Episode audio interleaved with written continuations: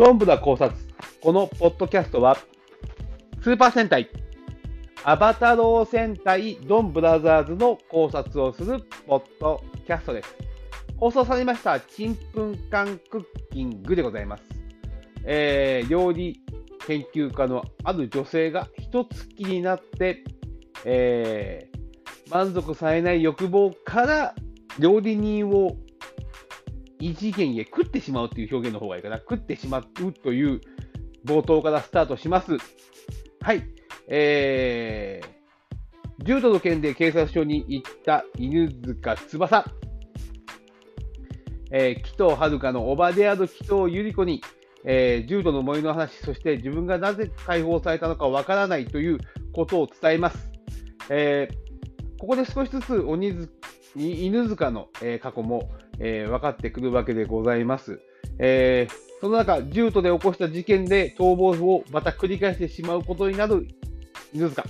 そこを見つけた記事のは、えー、犬塚を警察に引き渡したことで、えー、もらった報奨金で、えー、皆さんを、えー、世に招待すると言って、えー、美穂ちゃんに会わせてあげると家に行ったら、人形があるわけでございます。はい、気を使った犬塚は一緒に料理を食べに行くわけでございます。えー、そこでは、えー、ドンブラザーズと、えー、ドンドラ国の、えメンバーすべて、え揃いまして、え料理を食べるわけでございますが、そこで口論がまた発生してしまいます。仲がいいのか悪いのか、ここは口論になってしまうわけでございますが、えー、意外と冷静なのがドン・トラボルと、えー、児童の、えー、主人格であるトラボルトが、えー、表へ出るそこで戦いを仕掛けず、戦いの場所を設けようとするところに少し印象的な感じを思いましたね。はい。で、そんな中、まあ、料理研究家が現れ、えー、料理勝負をすることになります。えー、犬塚翼の過去がそこで判明するわけでございますが、犬塚の、えー、父も、え、料理人であり、あり、そして逃亡者であったとなります。このお父さん、絡んでくんでしょうかね？どうなんでしょう？はい。えー、ちょっと不思議に思っております。うーん、そうやね。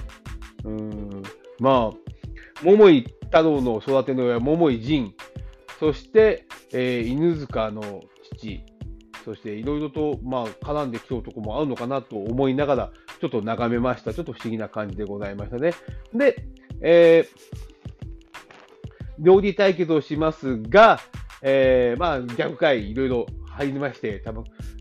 卵を取りに行って、ちょっと揉める連中とか、ちょっとね、これ昔の敵の幹部さんが、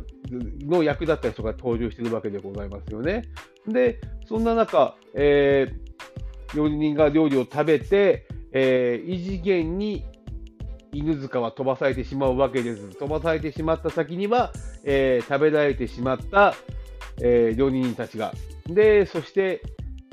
そこには不思議な果実があるわけでございます。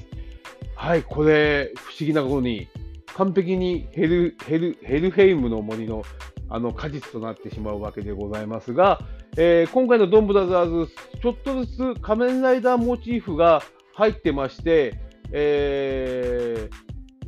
おでんを食べに行った場所は、オーズの庭で登場したあの場所であり、前も話しましたが、えー、ダイナマンの、えー、一月は、青と赤のボトルで変身。もうなおさら言うと、生地のが変身あのなってしまった一一月、えー、サンバドカンの一月は、えー、当時公開された、公開されたアマゾン、アマゾンプライムで公開されたブラックサンをモチーフしてるんじゃないかなと思われるように、月と太陽の形をしたモチーフになっておりました。ここら辺ちょっとこだわりが合うのかなというふうに思います。えー、森の中生還して、えー、くわけでございますんで、戦いの中では、えー、またノートと戦うわけでございますが、だんだん、えー、ドン村雨が暴走しがちになってきます。えー、ね。で、この暴走を捉えるためにみんなで倒すけど、この暴走も何か意味があるのかなというふうに思いますが、太郎を倒すために作られた、えー、児童、そして太郎を襲うドン家の作った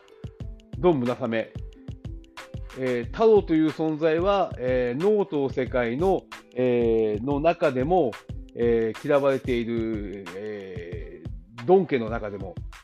少し特別なものになってしまうのか、それとも太郎はなぜ狙われているのかということになってしまうのだと思います。えー、最後、えー、キーの上に美穂ちゃん帰ってくるのですが、もともと、えー、美穂ちゃんを形成しているのは、私は、えー、記事の、そして犬塚の、えー、キビポイントだと思っています。えー、最初、一緒に戦っているはずなのに、えー、鬼頭はるかちゃん、そして猿原よりもキビポイントが異常に少なかった。で、そのキビポイントを使って、えー、やり手の、こう、営業マンになった瞬間に、美穂ちゃんが倒れてしまった。そこに実は因果関係があるのかなと思うのと、今、ノートとして、ノートじゃない、ジュートとして、えー、こう、表に出てしまったのは、もしかすると、えー、お互いのキビポイントを使い切ってしまったからなのではないかなとも思っています。えー、キビポイントと、えー、ジュート、夏美と美穂、実はそんな関係になってくるんじゃないかなとも思います。はい。えー、今回も、えー、紀藤百合子さん役の宮ひとみさんが出演されておりました。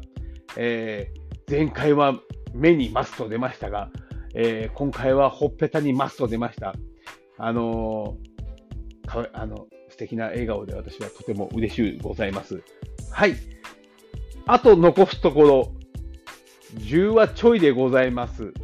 えー、本当に残された謎、えー、前回ザ・ブラック、五色高いとは一体何なのか。そして、紀藤遥ちゃんの盗作をした犯人は一体誰なのか。そして、ドン桃太郎は本当に正義なのか、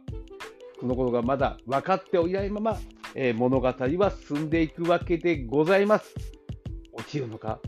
ゃんと丸め込んでくれるのか、ちょっと楽しみにしながら見たいと思います。以上です。